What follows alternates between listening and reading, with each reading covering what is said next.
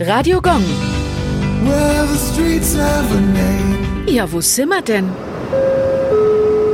Kelchstraße, Erlangen. Sie liegt im Stadtteil Bruck und soll an den Fuhrunternehmer Kunz Kelch erinnern.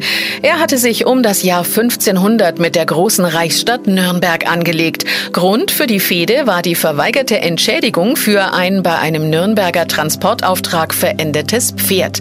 Nachdem Kelch mit seinen Knechten Nürnberger Kaufleute ausgeraubt und Begleitpersonen als Geiseln verschleppt hatte, wurde er wegen Landfriedensbruchs geächtet. Viele seiner Knechte wurden gefangen genommen und und hingerichtet. Was aus Kelch selbst wurde, ist allerdings nicht bekannt.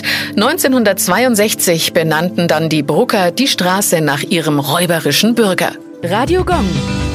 Well,